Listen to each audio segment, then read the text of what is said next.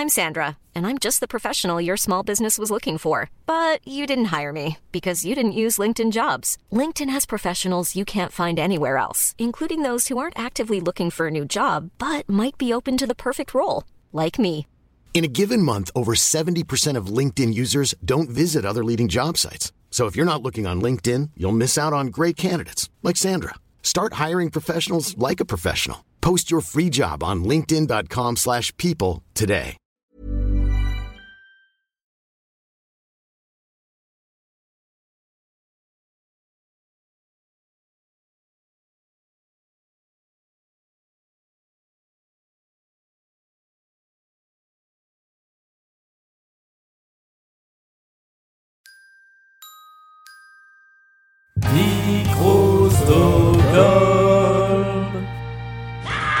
Nous avons toujours redouté les monstres tapis dans l'ombre, Au pas de course, au pas de course, au pas de course. Oh, Le petit soleil. Dans l'espoir de nous faire peur.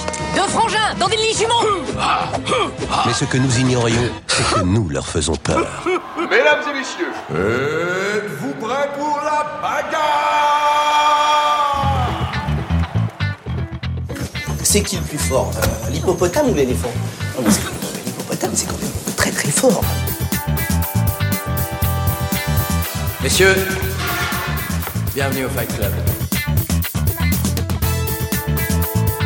Pas de coup bas, pas d'entourloupe, je veux un combat propre, c'est compris? Bonjour et bienvenue dans C'est qui le plus fort, votre podcast de bagarre, une émission où on aime comparer les personnages de fiction ou bien les créatrices et les créateurs, tout ça dans un seul objectif, assouvir votre goût du sang. Et aussi vous permettre d'apprendre deux trois trucs au passage. Aujourd'hui, c'est duel de mignonitude puisque Totoro va se battre avec Sully, euh, le gros ours euh, à cornes bleues, euh, tout beau, tout doux, tout mignon de Monstres et compagnie. Pour trancher ce combat, je reçois un expert en trucs mignons et poilus, Bonjour, c'est moi. Benjamin, comment ça va? Euh, très bien, très bien. euh, prêt pour euh, tomber dans la mignonitude la plus totale. La dernière fois que tu étais venu, c'était pour que nous parlions de Zaza et de Juju. oui, euh, deux créatures fantastiques très mignonnes aussi, mais dans un autre genre. Et oui, donc Isabelle Huppert et Juliette Binoche. Je me souviens plus qui a gagné, mais je me rappelle qu'Isabelle Huppert était contente. Oui, c'était bah, c'était Zaza hein, qui avait gagné, hein, bien sûr. hein. Elle avait écrasé la concurrence. Désolé pour le spoiler si vous n'avez pas encore écouté l'épisode, mais bon, en même temps, euh, vous savez que dans cette émission, euh, c'est pas tellement le résultat qui compte, mais finalement euh, tout ce qui se passe avant. Tout à fait.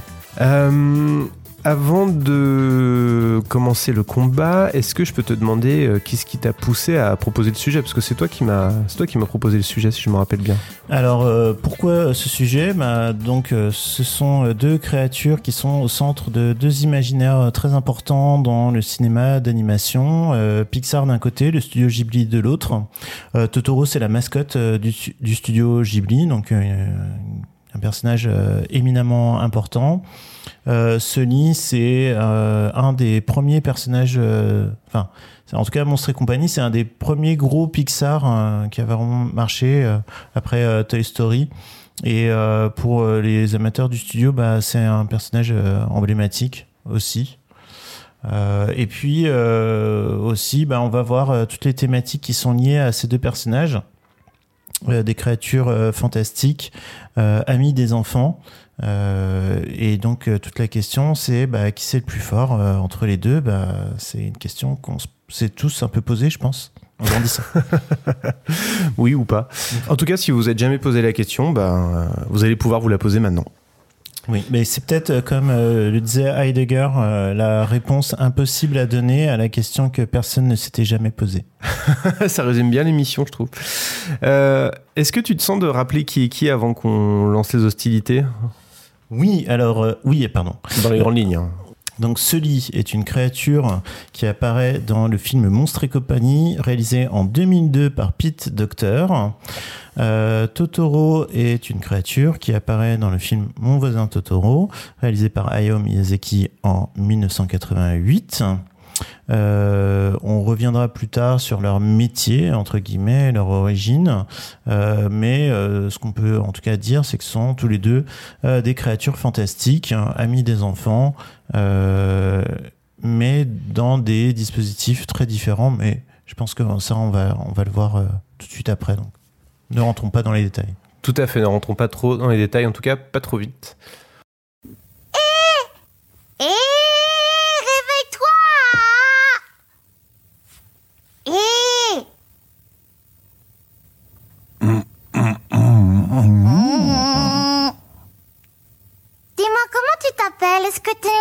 Une grosse noiraude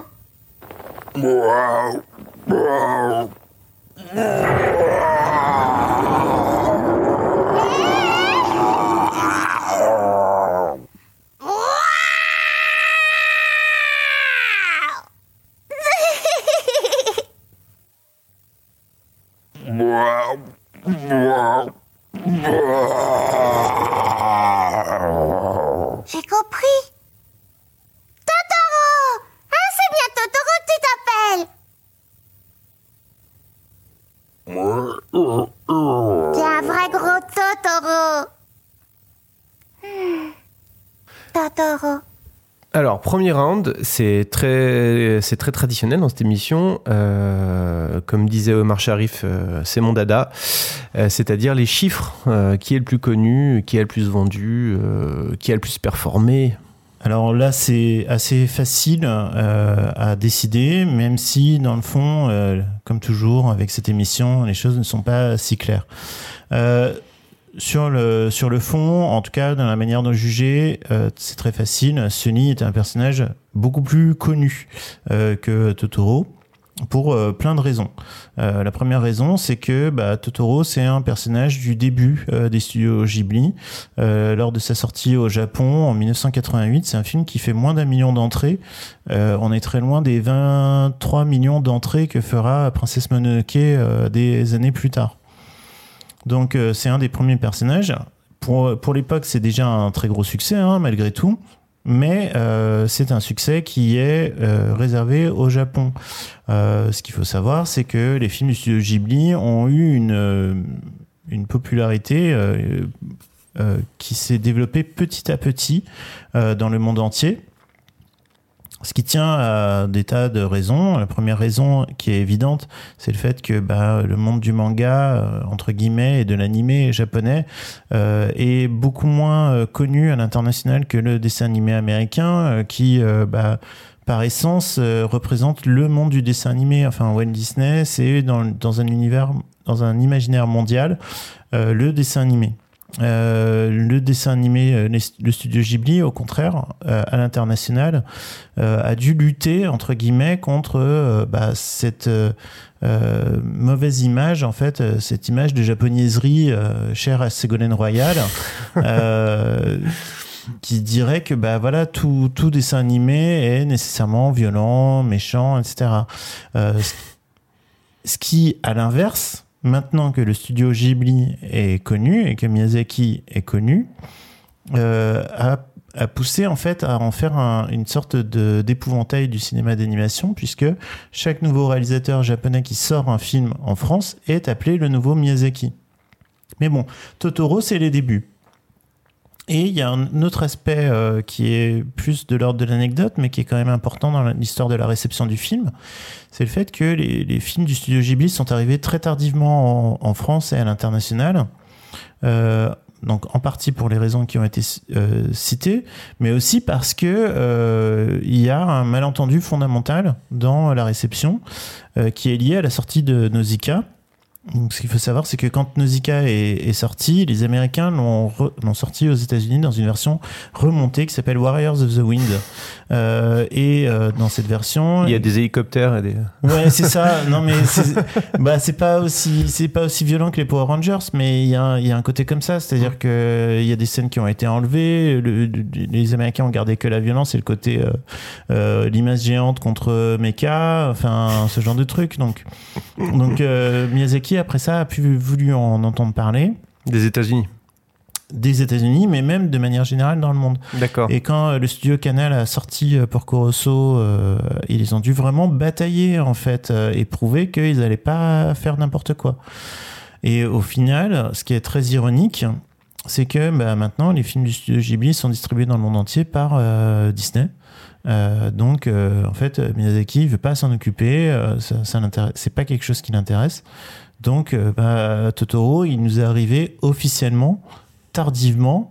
Euh, et euh, plutôt en DVD en fait. Euh, donc euh, parler de box-office pour Totoro, c'est pas très légitime en fait. Il, il est sorti en France euh, à la fin des années 90, c'est ça, non, au cinéma? Il n'y a, pas- a eu une première sortie Bah oui, mais juste alors là, là, pour le coup, je saurais pas vraiment dire parce que donc euh, moi mon- le site sur lequel je vais chercher les, les chiffres de box office, c'est un site internet qui s'appelle JP Box Office qui est très complet et qui Mhm. annonce qu'il y aurait une sortie en 98. Oui, c'est ce qui me semblait. Voilà, c'est ça. Mm.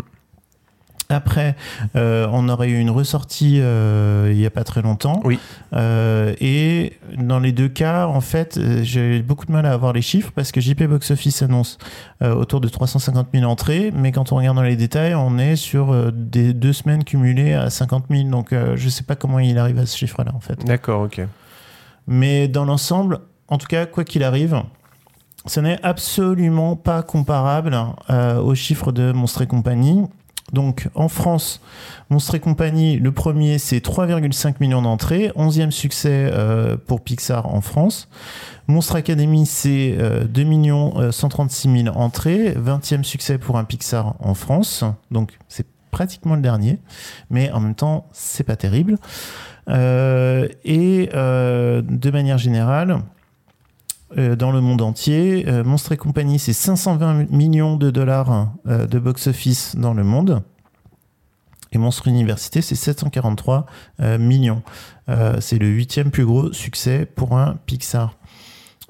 Et ça, c'est intéressant parce que ça montre aussi bah, le fait que Pixar est devenu au fur et à mesure quelque chose d'absolument euh, monstrueux. C'est que même, euh, des, même un Pixar qui est un peu mineur comme Monstre, euh, Monstre Academy, eh ben c'est euh, c'est plus de 700 millions de dollars de recettes dans le monde en fait. C'est juste un truc que tout le monde va voir. Oui, oui, oui. C'est, colossal. Voilà. Euh, Alors, si, si je peux juste Non, dire un vas-y, vas-y, vas-y, je t'en prie. C'est que après, ce qui complexifie un tout petit peu le débat, en fait, c'est la question de euh, bah, qu'est-ce qui reste dans la mémoire, en fait. Mm. Euh, parce que euh, Monstre et compagnie, effectivement, c'est un, un film qui, a été super marquant à l'époque, mais on a l'impression qu'il en reste beaucoup moins de choses maintenant.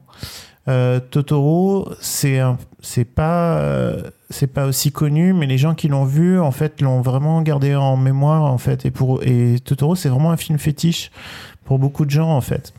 Donc ce qu'on pourrait dire, c'est que Totoro, c'est un peu le Velvet Underground du cinéma d'animation en fait, Euh, puisque euh, il y, a, y a y a un proverbe qui dit que euh, peu de gens ont vu le Velvet Underground jouer sur scène, mais tous les gens qui l'ont vu ont fondé un groupe derrière en fait. Et euh, pour Toro- Totoro, c'est un peu ça en fait. Ça, je pense que c'est un film qui a fait naître de nombreuses euh, vocations euh, pour ceux qui l'ont vu euh, dans des conditions interlopes avant que ce soit vraiment distribué en France euh, normalement. Ouais. Euh, ouais, ouais, ouais, que- complètement. Et peut-être euh, ce qui aurait été intéressant, ça serait d'avoir. euh, et je dis euh, aurait été parce que c'est impossible à avoir. Hein, c'est pas, c'est pas, un- c'est pas un, un problème de volonté. Des chiffres de vente en DVD et puis maintenant en VOD et compagnie et tout ça et patin couffin. Et je suis à peu près persuadé que que Totoro doit être devant euh, en vente de DVD et de Blu-ray. Mais ce qui est, et d'ailleurs, ce qui est intéressant à signaler, c'est que euh, au moment où on enregistre cette émission, il y a une, il y a une actualité hyper forte puisque les films du studio Ghibli euh, viennent de rejoindre le catalogue euh, de Netflix.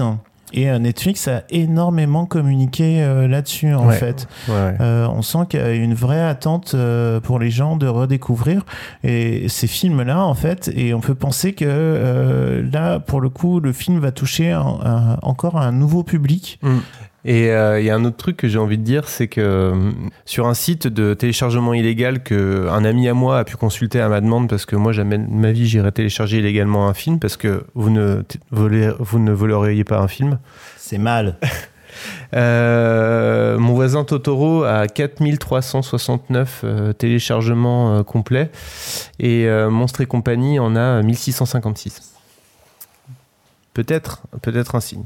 En tout cas, euh, bon, moi je pense qu'on est quand même obligé de donner le point à la, à la, à la méga machine euh, au rouleau compresseur euh, Disney. Totalement. Euh, si on Même en- si, attention, à l'époque, c'était pas encore acheté par Disney, c'était juste distribué par Disney, mais c'était quand même un peu Disney. Oui, c'est ça, c'est ça. Bon, c'est vrai. Enfin, en tout cas, le rouleau compresseur Pixar. Et euh, sachant que la suite, par contre, c'était dans le giron Disney. Ouais, totalement. Euh, Donc, on donne le point à Sully, à Sully, pardon. Euh, mais si on en reparle dans 10 ou 20 ans, euh, peut-être qu'on aura un résultat différent. Et qu'est-ce qui se passe? Le petit m'a frôlé la main. Il ne faut pas toucher les enfants, ils sont toxiques. Si jamais un enfant pointait une de nos portes, le résultat serait catastrophique. Ok. Walt Disney Pictures présente Ce truc est une véritable machine à tuer un film des studios d'animation Pixar. Alors, euh, question suivante. Ce sont deux créatures euh, aimées des enfants, enfin en tout cas euh, que ce soit dans la vraie vie ou, ou dans, ou dans leurs œuvres euh, respectives. Donc euh, on a envie de savoir qui s'occupe le mieux des enfants. Alors ça, c'est euh, une des grandes questions fondamentales à, à laquelle il faut qu'on réponde euh, dans, ce, dans, ce, dans ce podcast. Et je pense que la réponse qu'on va donner risque de diviser, en fait. Euh, là, pour le coup, on va créer la polémique. Créons la polémique. Euh, donc déjà, c'est euh, une question qui naît entre guillemets d'un paradoxe parce que euh, et là on va rentrer dans le détail des personnages. Donc qui est Sully? Sully, c'est le monstre du placard. Euh, C'est-à-dire que euh, dans la Genèse, C'est pas Jacques Balutin dans, dans, un- dans- dans une pièce, euh, une comédie de boulevard. Euh, et, ce- et ça, ce serait pas mal, oui, effectivement, mais bon, voilà. Pardon. Euh, Le monstre du placard, donc Sully.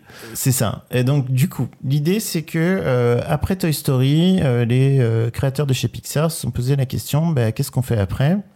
Donc, il y avait les jouets euh, qui, euh, quand on arrête de jouer avec, prennent vie. Donc, ils se sont posé la question bah, qu'est-ce qu'il y a d'autre comme histoire que les enfants euh, se racontent? Bah, Il y a le monstre du placard, ça c'est euh, assez universel et c'est super connu. Donc, poser la question de est-ce que le monstre du placard est capable de bien s'occuper des enfants? Bah, C'est une question qui paraît étrange à première vue. Après, tout, tout le génie, entre guillemets, de Pixar, hein, c'est de renverser cette histoire et de dire bah, euh, qu'est-ce qui se passerait si les monstres n'étaient pas vraiment méchants, que c'était juste un métier de faire peur aux enfants, mais qu'en réalité, c'est plutôt eux qui ont peur des enfants, euh, et, que, euh, bah, voilà, le fait qu'un enfant débarque dans leur monde crée la panique, crée l'histoire, mais qu'au final, ils se rendraient compte que bah, les deux peuvent bien coexister, qu'il n'y a pas de maladie à attraper, que, euh, au contraire, le rire des enfants euh, est une énergie for- formidable. Donc, euh, il y a vraiment ce côté au cœur du film, il y a cette aventure entre euh, ce monstre, qui est censé être le monstre le plus effrayant du monde, et cette petite fille, euh, et comment ils vont apprendre à cohabiter, comment il va apprendre à s'occuper d'elle. Et puis, bah, à la fin, quand elle retourne dans son monde, on ne peut pas s'empêcher d'avoir le cœur, euh, le cœur serré, en fait. C'est, un moment euh, très émouvant, quoi. Comment elle s'appelle déjà, la petite fille? Elle s'appelle Bou. Bah oui. Voilà. Euh, Totoro, euh, Totoro, c'est un être euh, beaucoup plus ambivalent en fait. Euh, en préparant l'émission, euh, Martin, tu disais que c'était un peu un esprit euh, confusionniste, c'est-à-dire qu'il a un côté, bah, Oui, parce que j'ai lu un livre de Confucius il y a longtemps en format poche et du coup je, je me sens assez expert en la matière.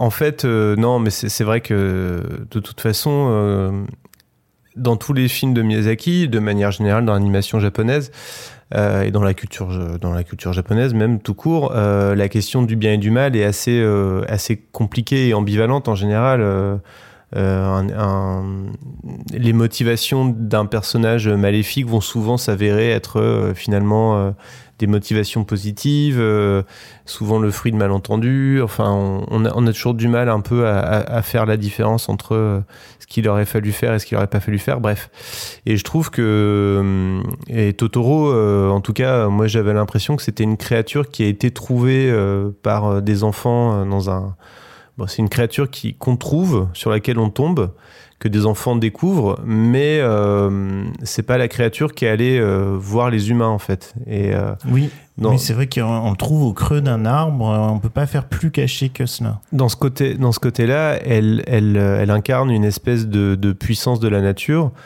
euh, qui peut aussi euh, facilement devenir effrayante en fait. Oui, et d'ailleurs, euh, bah, pour rebondir sur le côté puissance de la nature, euh, c'est une, euh, une créature qui est vraiment liée aux différents éléments. Euh, on le trouve euh, au creux d'un arbre, donc il est plutôt de nature euh, terre. Euh, il, est, il est aussi lié à la pluie puisqu'il fait pousser les plantes. Il y a la, la scène euh, bah, de la pluie à l'arrêt de bus euh, qui est très importante. C'est aussi une créature du vent puisqu'il y a tout le côté avec son ombrelle, il, il va flotter, etc. Donc il est vraiment consubstantiel à la nature en fait. C'est vraiment une créature de la nature. Après, euh, pourquoi est-ce que on, pose la question de garder les enfants? Parce que euh, bah, Totoro, c'est euh, une histoire de d'enfant qui explore la nature et qui va se perdre dans- dedans en fait. La petite May, elle se perd dans la forêt, elle tombe sur Totoro et puis donc il y a tout, toute toute la fin de l'intrigue est liée au fait que bah, elle veut rejoindre euh, sa maman qui est à l'hôpital, elle se perd, du coup tout le monde la cherche, mais en fait elle est avec Totoro, il y a le chabus, etc. Euh, et donc euh, on peut pas vraiment dire que Totoro va garder Mei en fait, mais par contre on peut dire qu'il va la guider pour la ramener. Et puis euh, un autre aspect qui est, je pense, très important, c'est le fait que c'est le rapport entre guillemets à l'éducation. Euh, Sully, c'est un personnage qui apprend debout en fait, c'est-à-dire que il connaît pas le monde des humains, il en a peur et au final il va découvrir des choses euh, à son contact. Par contre, Totoro, c'est plus une figure euh, éducative en fait. Ben, il va montrer euh, le rythme des saisons, comment fonctionnent euh, les comment fonctionnent euh, les plantes, euh, comment fonctionne la nature, etc. Donc c'est vraiment un personnage euh, qui, qui apporte des choses, euh, qui apporte des choses. Ouais, et puis euh, pour, pour rebondir sur ce côté force de la nature, dans tous les films de Miyazaki, on- il est toujours question à un moment donné de, de l'être humain qui est allé euh, trop loin euh, dans son irrespect de la nature et ça lui, ça lui retombe dessus. Quoi. Et en général, sous la- sous l'apparence de choses assez, euh, assez effrayantes et, et- et terrifiantes, euh, que ce soit dans, dans Mononoke ou ou dans, dans Ponyo, ou euh, bref, ou dans, dans d'autres. Et, euh, donc, c'est dans ce cadre-là où, euh, en fait, on, on imagine que tout ça se passe dans le même univers, en tout cas, non, même si c'est pas vraiment strictement parlant un univers partagé euh, comme chez Marvel, mais euh, en tout cas, c'est les, mêmes- lois qui semblent gouverner euh, toutes les histoires qui se passent dans, le, dans, dans, dans les œuvres de Miyazaki. Et, dans Totoro, il se trouve que il n'y a que des personnes gentilles et fondamentalement bien intentionnées. Euh, donc on ne sait pas ce, qui se serait passé si une personne mal intentionnée avait débarqué euh, là, comme euh, il y en a dans Nausicaa ou dans Mononoke. Quoi. Bah, c'est c'est un peu effectivement l'aspect un peu ambivalent de Totoro, c'est que Totoro c'est une grosse créature mignonne et gentille. Euh, après c'est aussi une créature qui ressemble à un ours en fait et euh, on peut imaginer que bah si on venait à l'attaquer il deviendrait il serait très fort et Mm. bon on va pas On en reparlera on va plus pas tard. spoiler hein, mais Bon, Voilà. donc, donc en, tant que, en tant que créature qui spontanément et volontairement va prendre, en prendre soin d'un enfant, Alors, il y a- ah pardon, excuse-moi. Il y avait, il y avait Vas-y, deux vas-y. trucs, oui. Il y avait deux choses, euh, il y avait deux choses aussi, deux éléments qui, qui me paraissaient importants de mentionner aussi. bah, vas-y. La première chose, c'est que Totoro, dans la chanson euh, qui qu'on entend à la fin, en fait, est euh, euh, décrit comme une créature qu'on peut voir euh, que quand on est un enfant, en fait. Et ça, c'est aussi un aspect un peu à la Stephen King de, de, l'imaginaire de, de, de Miyazaki. C'est qu'en fait, quand on est enfant, on est plus sensible aux créatures mystérieuses. Euh, quand on quand euh, quand ils arrivent dans le l'appart- dans la nouvelle maison euh, les, les, les filles voient euh, les noiraudes en fait et euh, quand elles parle avec euh, le- les vieilles du, du, du voisinage. Elles disent bah oui, les Noirs je les voyais quand j'étais jeune, mais maintenant je les vois plus. donc il y a vraiment cette sensibilité à- au mystère et au fantastique qu'on trouve quand on est enfant, mais qu'on trouve pas après. Alors après, la, deuxième chose que je voulais mentionner et, qui me paraissait quand même un élément important, et euh, quand on parlait de, la nature ambivalente de Totoro, bah, c'est en fait toutes les théories du, entre, guillemets du complot qui tournent autour du, personnage. Puisque en faisant des recherches, je suis tombé plusieurs fois sur des sites qui disaient que bah, en fait Totoro c'était euh, une métaphore de la mort en fait. Euh, c'était une métaphore. alors il y, a une, il y a une métaphore qui est assez évidente en fait euh, entre guillemets. C'est euh, toute l'histoire qui tourne autour de la mère de, de, de l'enfant en fait. Euh, il y a un côté très inquiétant euh, dans, dans cette histoire. On sait que la mère est malade. Euh, après dans le générique on la voit donc on est un peu rassuré en fait. On se dit bah en fait ça va c'était une maladie mais c'était peut-être euh, une, pneumonie ou un truc comme ça un, gros rhume je sais pas ce que ça pouvait être mais ça va elle s'en est sortie et tout va bien. Mais euh, ça peut aussi être quelque chose de plus grave et donc la question du, du chabus à la fin pour aller la voir ça peut être aussi vu comme le passage vers un autre monde en fait pour, pour, pour aller la- revoir en fait Euh, comme euh, un peu comme dans le passage euh, avec Alain Delon tu sais que je vais être obligé de mettre du Francis Lalanne, du coup. tu le sais, ça. Et puis, euh, il y a une théorie qui est encore plus inquiétante et qui est un peu liée euh, au jeu de ping-pong euh, auquel jouent Miyazaki et Takahata, en fait. C'est-à-dire que souvent, en fait, les deux créateurs du studio Ghibli ont exploré des mêmes thématiques, mais de manière différente. Par exemple, Pompoko et Mononoke, ça parle exactement de la même chose, mais de manière très différente. Et souvent, en fait, Takahata a une approche plus réaliste, plus terre, plus terre à terre euh, des choses. Et plus déprimante aussi. Et plus déprimante aussi. et, euh, et justement, Mon voisin Totoro, c'est un film qui est sorti euh, pratiquement en même temps que Le tombeau des Lucioles. Parce qu'en fait, euh, Miyazaki avait un peu peur que Le tombeau des Lucioles, ça fasse un flop. Parce que c'était un film super déprimant quand même. Euh, très nécessaire, mais un peu aussi déprimant. Euh, donc il a voulu faire une histoire bah, joyeuse avec des enfants. Sauf que il y a pas mal de théories disant que bah, en fait c'est un film sur la mort, que Totoro ce serait une créature, euh, une créature fantastique qui emmène les âmes des enfants perdus vers le, vers le paradis. Donc un Shinigami comme dans Bleach. Euh, et euh, et que et qu'il y a différents éléments en fait qui rappelleraient un fait divers sordide qui serait passé dans les années 50 Euh, vous regarderez sur internet hein, il y a des parallèles et puis évidemment comme toujours dans, toutes ces théories de complot eh ben on va détourner les choses Bah, par exemple telle statuette qu'on voit à l'arrière-plan euh, d'un dieu protecteur des enfants bah, devient en fait la statuette du dieu qui emmène les enfants morts euh, vers le ciel euh, ce genre de choses donc ça, c'est tout, cet aspect un peu inquiétant, mais qui est de toute façon fondamentalement lié à l'univers du fantastique, en fait. C'est-à-dire que ben, c'est Sartre qui disait que le fantastique, c'est une béance vers l'autre monde, en fait. Euh, on est dans un réel, et puis tout d'un coup, on passe vers autre chose, en fait. Et ce fantastique, il peut être toujours positif ou négatif, en fait. Euh, on sait jamais très bien où on est, en fait. Donc là, dans Totoro, on pourrait dire que ça se passe bien, au final. Elles retrouvent leur mère, elles retrouvent ce truc. Mais euh, comme le disait Martin, euh, c'est vrai que dans les films de Miyazaki, euh, on n'est jamais tellement sûr que le fantastique va tourner en notre, euh, en notre faveur. À côté de ça, euh, le, monde de Monstres et compagnie est beaucoup plus rassurant, en fait, étrangement, alors même qu'il parle de, du, fantôme, du monstre du placard. Parce qu'en fait, euh, tout, le, tout le mouvement du film, c'est de dire que bah, tout ça, c'est juste un, décor, hein, c'est juste une apparence, qu'en fait, les monstres sont gentils, euh, et que même à la fin, ils se rendent compte que bah, la meilleure énergie, c'est l'énergie positive, c'est le rire des enfants. Euh, donc, euh, les monstres n'ont jamais eu l'intention de faire de mal aux enfants. Tout ça, c'était vraiment juste un malentendu, et tout va bien, en fait. Donc, pour cette raison, on a fait un grand détour, on a analysé beaucoup de choses. On est là pour ça. Mais euh, pour cette raison, moi j'aurais tendance à dire quand même, à donner le point à Sully, parce que euh, il passe plus de temps avec l'enfant, euh, il en retire plus de choses. Elle s'en sort très bien, Bou, et, et globalement les monstres sont gentils, c'est vraiment le paradis.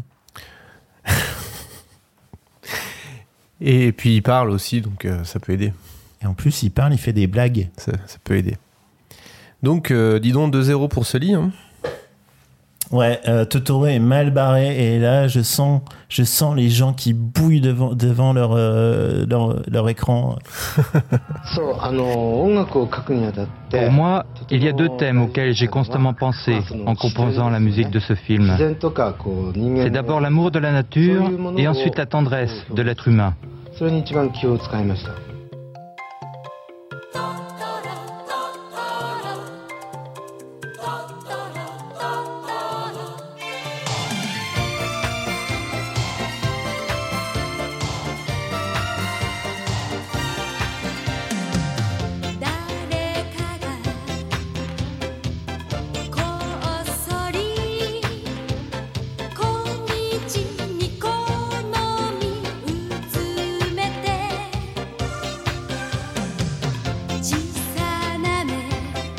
2-0 pour ce lit, on l'a dit. Euh, là, on va passer sur un round beaucoup plus capillaire qui va peut-être permettre à Totoro de revenir au score.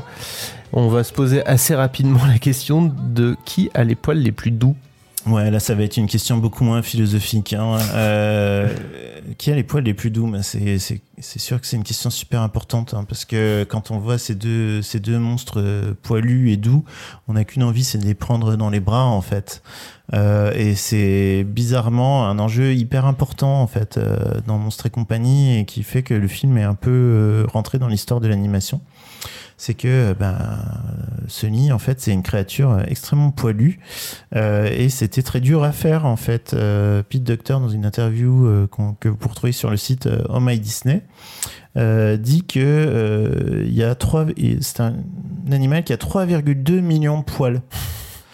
Euh, et pour le studio Pixar, c'était un enjeu technologique euh, extrêmement important parce que euh, autant avant, ils pouvaient se permettre de faire des, des choses un peu animées à la main parce que euh, ben voilà, c'était des jouets. Par exemple, dans Toy Story, on a des jouets, donc euh, c'est des surfaces un peu rugueuses, un peu plastiques. Euh, les humains apparaissent de loin, c'est pas un souci. Mais par contre, là, à partir du moment où on rentre dans cette créature avec de nombreux poils, ça, on ne peut plus euh, l'animer euh, à la main. De- Euh, 2002, hein, il faut le rappeler. si, si vous, enfin 2002, vous regardez un film français fantastique de 2002 et, et ça vous donnera un ordre d'idée de, de l'état de l'art, de la technologie à ce moment-là, et à quel point c'était une prouesse d'animer euh, 3,2 millions de poils sur une créature. Ouais. Bah, si vous voulez, même euh, si vous voulez une idée, euh, regardez euh, Ants, quoi. Enfin, les premiers DreamWorks, c'est, c'est quand même euh, d'une mocheté incroyable. Bah, même les premiers Pixar, hein, il y a eu un saut technologique assez incroyable. quoi. Ouais. C'est vrai que c'était un peu l'époque où, euh, d'un film à l'autre, en fait, on, bah, on voyait la technologie évoluer sous nos yeux, en fait. Et ce qui est marrant euh, dans, dans ces histoires, c'est que euh, Pete Docter, dans, dans l'interview, il explique que ben, qui dit euh, intelligence, enfin, intelligence artificielle pour gérer les poils, euh, dit bug. Euh, et donc, euh, dans, dans- quand ils ont fait leur rendu euh, 3D, eh ben, il y a eu plein de scènes où les poils euh, se coinçaient dans des meubles, euh, s'étiraient, etc. Et on peut penser que ça a dû rendre des choses vraiment affreuses euh, qui faisaient vraiment beaucoup plus peur que le film euh, ne le fait, en fait. Euh, Totoro, euh, à l'inverse, euh, bah, il est dessiné à la main, donc déjà bravo le Japon, hein, on n'a pas peur d'animer les poils. Totoro, c'est quand même une créature extrêmement douce. Je pense qu'on a tous en mémoire cette scène où Mei tombe dans l'arbre et atterrit sur le ventre de Totoro. Euh, qui ronfle euh, et même quand il lui crie dessus on a juste une envie c'est c'est de se blottir euh, contre son, son énorme ventre euh, poilu enfin et un côté quand même euh, hyper rassurant et doux euh, on- c'est vraiment on a envie de dormir sur lui et d'être bien et je pense que c'est pas un hasard si euh, les peluches Totoro sont devenues un indispensable de, de, de tout appartement qui se respecte. J'ai moi-même euh, une peluche Totoro euh, à la maison, hein, euh, y a Ouais. pas de secret. Nous, nous, enregistrons ce podcast sous le regard bienveillant d'un- d'une gravure Totoro. Voilà, donc du coup, euh, pour moi, là, il n'y a vraiment pas de, de débat. C'est-à-dire que, ok, les poils euh, de ce lit sont une merveille technologique, mais les poils de Totoro sont une merveille artistique. Euh, voilà. Ok. Eh ben, Totoro réduit l'écart et on est à 1 point contre 2 pour celui-ci. Au lit, les petits bouts de plaît, Rien ne sortira plus du placard pour te faire peur, tu le sais ça. plaît. Oui. Au revoir, Bou. Minou. Minou rentre chez lui.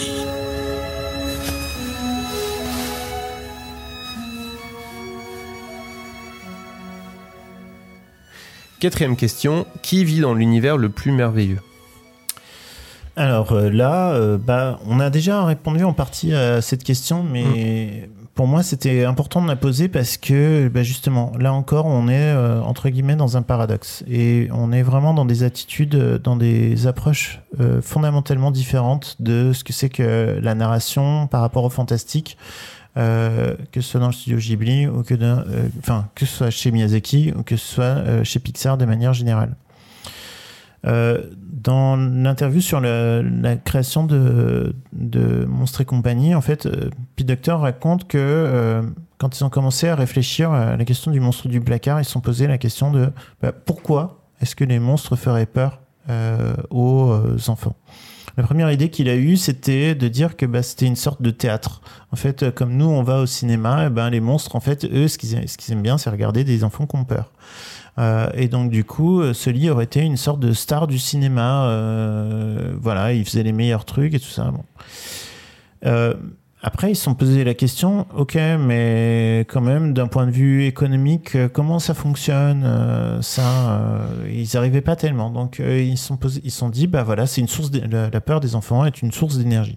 Et cela nous amène à un élément fondamental de la manière dont Pixar fonctionne. C'est-à-dire que les, le- les films du studio Pixar peuvent aborder les thèmes les plus fantastiques possibles.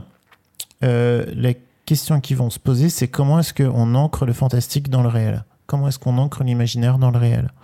Euh, Et là, c'est pareil, bah, le monstre du placard, c'est un ouvrier. Euh, il travaille dans un environnement sécurisé avec euh, des casques, etc. Euh, c'est un environnement qui est compétitif. Il y a les questions euh, de qui va être le meilleur ouvrier, euh, qui va être le meilleur employé. il y a une compétition entre, entre les gens. Il y a tout un, un aspect technologique avec euh, les portes, en fait. Comment est-ce que ça fonctionne, ce truc, euh, avec euh, les mécanismes, etc. Et, euh, et dans le, le préquel, dans le préquel Mon- Monstre Academy, on se rend compte qu'il y a des études, en fait, pour devenir un monstre du placard. On n'imagine jamais Totoro faire des études pour devenir euh, un esprit de la forêt, en fait. Totoro est. Il n'a pas, il a pas appris à devenir lui-même, en fait. Donc, euh, le monde de Pixar, il est dans l'imaginaire, mais c'est un imaginaire du réel. Au contraire, le, monde de Miyazaki, il est hyper réaliste, euh, dans le sens où bah, Totoro est un film qui est clairement inspiré par des souvenirs d'enfance. euh, Il y a une recréation euh, de l'époque. Euh, les véhicules qu'on voit dans, dans le film sont des véhicules qui ont vraiment existé. Enfin, il y a vraiment un, effet de réel qui, est, qui est extrêmement vif. Mais en même temps, à côté de ça, la nature est merveilleuse en fait. Mais c'est peut-être aussi, euh, comme le disait Martin, peut-être c'est lié à, cet aspect profondément japonais en fait. Euh, cette culture en fait où euh, on peut croiser des esprits, on peut croiser des monstres, on peut croiser des dieux dans la nature en fait. Et donc le, réel est enchanté en fait dans, dans le monde de Totoro. et quand on est enfant, on est, on est particulièrement sensible à cette magie, à, cette, à ce merveilleux. Et euh, ça nous emmène vers des aventures euh, qu'on n'aurait pas cru possibles en fait. Euh, donc pour cette raison, pour moi, l'univers de, To- de Totoro est plus merveilleux en fait que l'univers de, de, et compagnie. Parce que il, nous- pousse en fait à imaginer le réel autrement en fait. Il nous, pousse à nous poser la question de ce qu'il y a derrière les apparences de, de la nature et envisager la nature pas comme euh, un ensemble de, de, de, choses qui sont régies par des, des lois physiques, etc., mais comme quelque chose où tout peut arriver et où tout est possible. Ouais, et puis je suis, je suis tout à fait d'accord. Euh, et puis il y a un truc, c'est que euh, dans Monstre et compagnie, on est dans, dans, dans, dans, ce cadre où euh, on essaye d'expliquer euh, de manière euh, presque rationnelle euh, des choses irrationnelles en fait, en, en disant euh, non, mais en fait les enfants qui ont peur dans le placard, il y a une raison à ça, c'est parce que en fait euh, c'est pas qu'ils imaginent qu'il y a des monstres, c'est que euh, en fait il y a vraiment des monstres derrière qui sont là pour les faire crier et prendre leur énergie. Et, Ouais. Sauf qu'ils sont pas méchants et c'est un malentendu. Ce qui pose la question de qu'est-ce qui se passe après à la fin de l'histoire, parce qu'à la fin le, le malentendu est et comment dire est, est dispersé et les monstres de, commencent à faire rire les enfants euh, pour récupérer aussi leur énergie euh, du rire. Oui, bah justement, ça c'est c'est là qu'on voit que bah, l'univers du film il a entre guillemets une une fin. Euh, c'est que bah, dans la, au au moment de la jeunesse du film, euh, au départ, Pete Docter, bah, il, il, il envisageait bah, que les monstres restent des monstres en fait, et qui continuent à faire peur. C'est euh, le patron du studio, John Lasseter, qui lui a dit que ce serait plus intéressant que, euh, bah, à la fin, euh, bah, les, monstres et les enfants deviennent amis, enfin qu'il y ait des rires, que le rire soit la, source d'énergie fondamentale. Et c'est vrai que d'un point de vue psychologique bah, et point de vue évolution de l'enfant, bah, c'est très important. Et c'est vrai que les films de Pixar, c'est beaucoup des films sur des enfants qui grandissent en fait. Enfin, euh, soit le monde de Nemo, euh, vice versa, etc. C'est toujours des enfants qui traversent des épreuves et puis qui apprennent à se à se créer une psyché euh, saine en fait, euh, malgré ces épreuves en fait. Donc, on imagine très bien, par exemple, comment Boo pourrait grandir en fait et devenir une, une adolescente, etc. Bah, D'ailleurs, on la recroise dans dans Toy Story, non, je crois après. Ah, c'est pas impossible, ouais. C'est pas impossible. Ouais.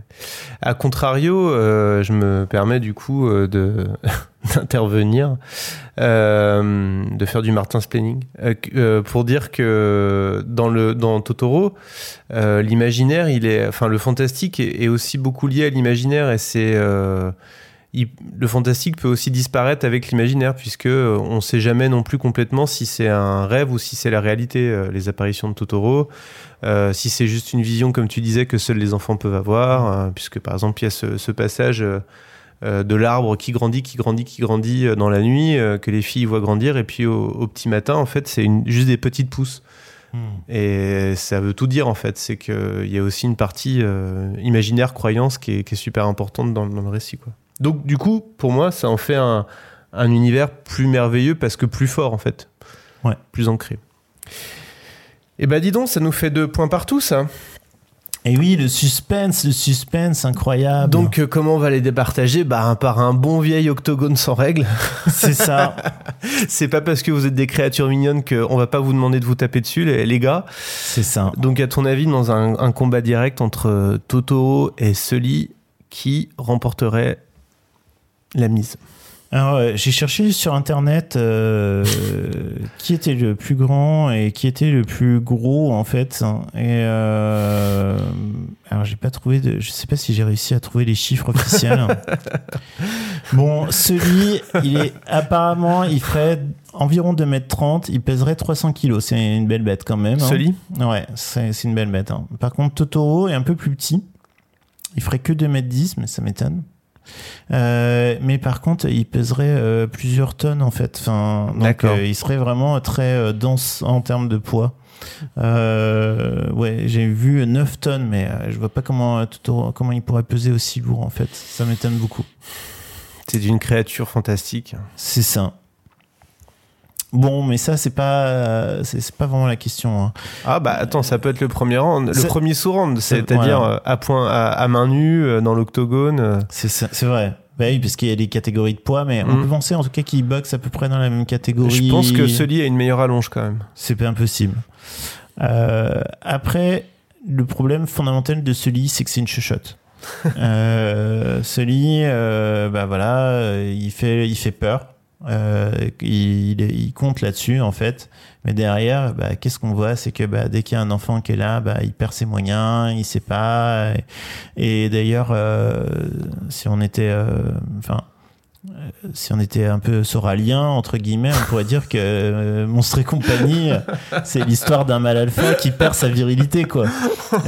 Puisque à la fin, il devient le, enfin, il devient le directeur de, de, de la compagnie, certes, mais euh, le top, euh, le top, ça devient Mike en fait, euh, qui lui en fait fait rire les enfants et donc devient le producteur principal de d'énergie en fait. Donc Sunny il perd sa place de mal alpha au sein de cette société de monstres. Mm.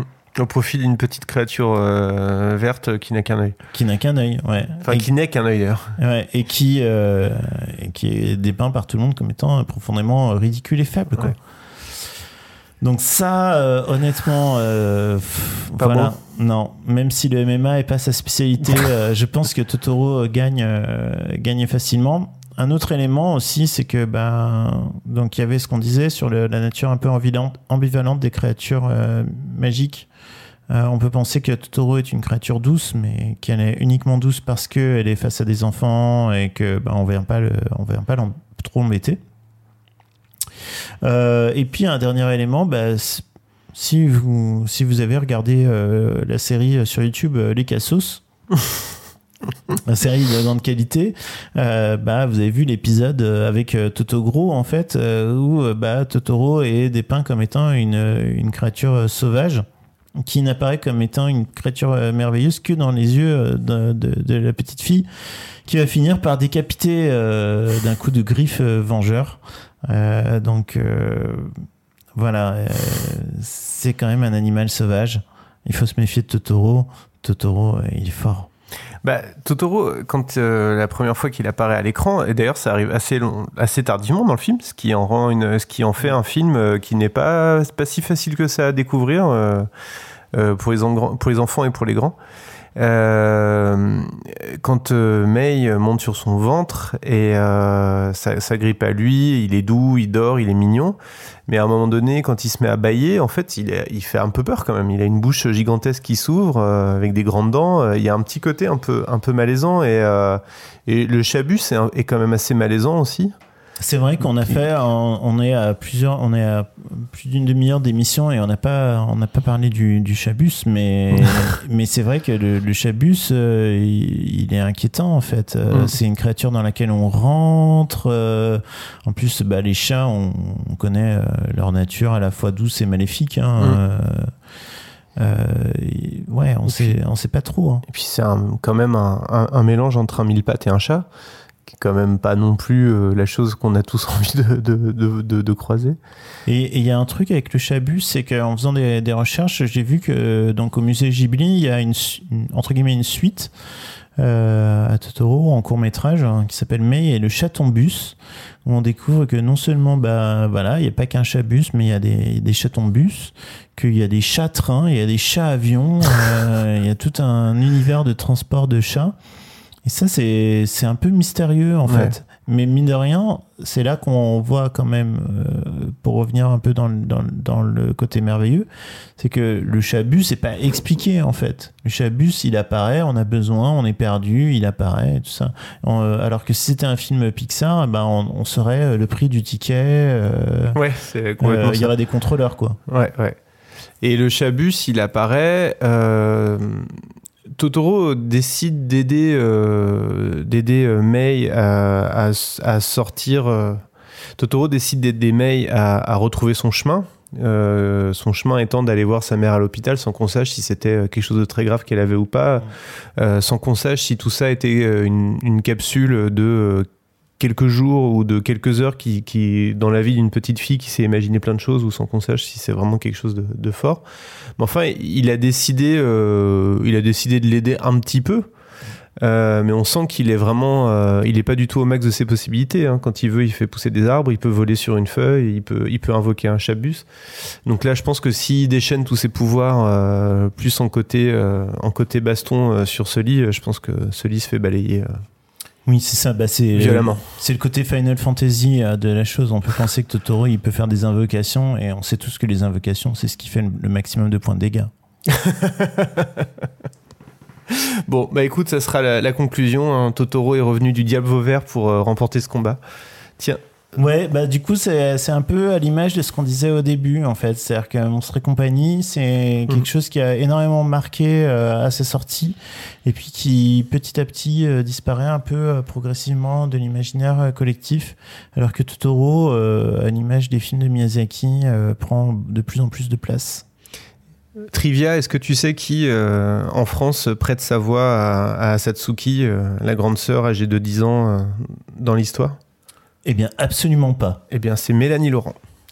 Oh Eh bien, euh, Stupéfaction. Ah, Stupéfaction. Euh, mais euh, ouais, stupéfaction. Ben, c'est là qu'on voit quand même que Studio Ghibli a, a attiré des, des grands doubleurs, puisque je, je rappelle que dans Porco Rosso, euh, l'adversaire de, de, de, de Porco Rosso, qui est doublé par Jean Reno, est quand même doublé par Jean-Luc Reichmann. Euh, c'est quand même euh, la méga classe. Et n'empêche que Jean Reno et Jean-Luc Reichmann jouent euh, peut-être les meilleures partitions de leur carrière dans Porco Rosso. Bah, ils sont vraiment géniaux. Ouais. Ouais. Bon. Euh, je vous le dis tout de suite, quand euh, Maverick euh, va sortir, vous aurez droit à un, à un Porco Rosso contre Maverick. hein. C'est la base. Merci Benjamin. Merci. Où est-ce qu'on peut te retrouver? Eh ben, euh, donc, euh, comme euh, je le disais euh, à l'époque de Zaza et contre Juju, euh, donc on peut me retrouver en médiathèque, euh, qui sont Quel, euh, euh, quel rayon, quelle cote euh, quel rayon? Bah, plutôt en plutôt en 700 et quelques, plutôt vers les bandes dessinées à la base, mais mais bon, maintenant je suis un peu partout. Hein. Euh, et puis euh, donc voilà, les médiathèques qui sont votre meilleur allié pour la culture au quotidien. Tout à fait. Et puis bah sinon euh, bah, sur Twitter euh, sur sous le, pseudonyme at Fantabuleux blog. Euh, et puis bah, de temps une fois par an sur le Nostro blog. voilà, quand j'ai le temps d'écrire un truc. Ça marche.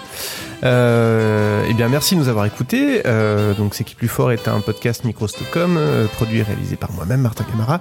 Vous pouvez soutenir l'émission sur Tipeee si vous le souhaitez. Euh, vous pouvez euh, également nous envoyer des mots d'amour ou des mots de haine sur Twitter, Facebook ou Instagram. Alors sur Instagram, c'est l'Instagram de Micro. Voilà, merci d'être de plus en plus nombreux et nombreuses à nous écouter et à très vite.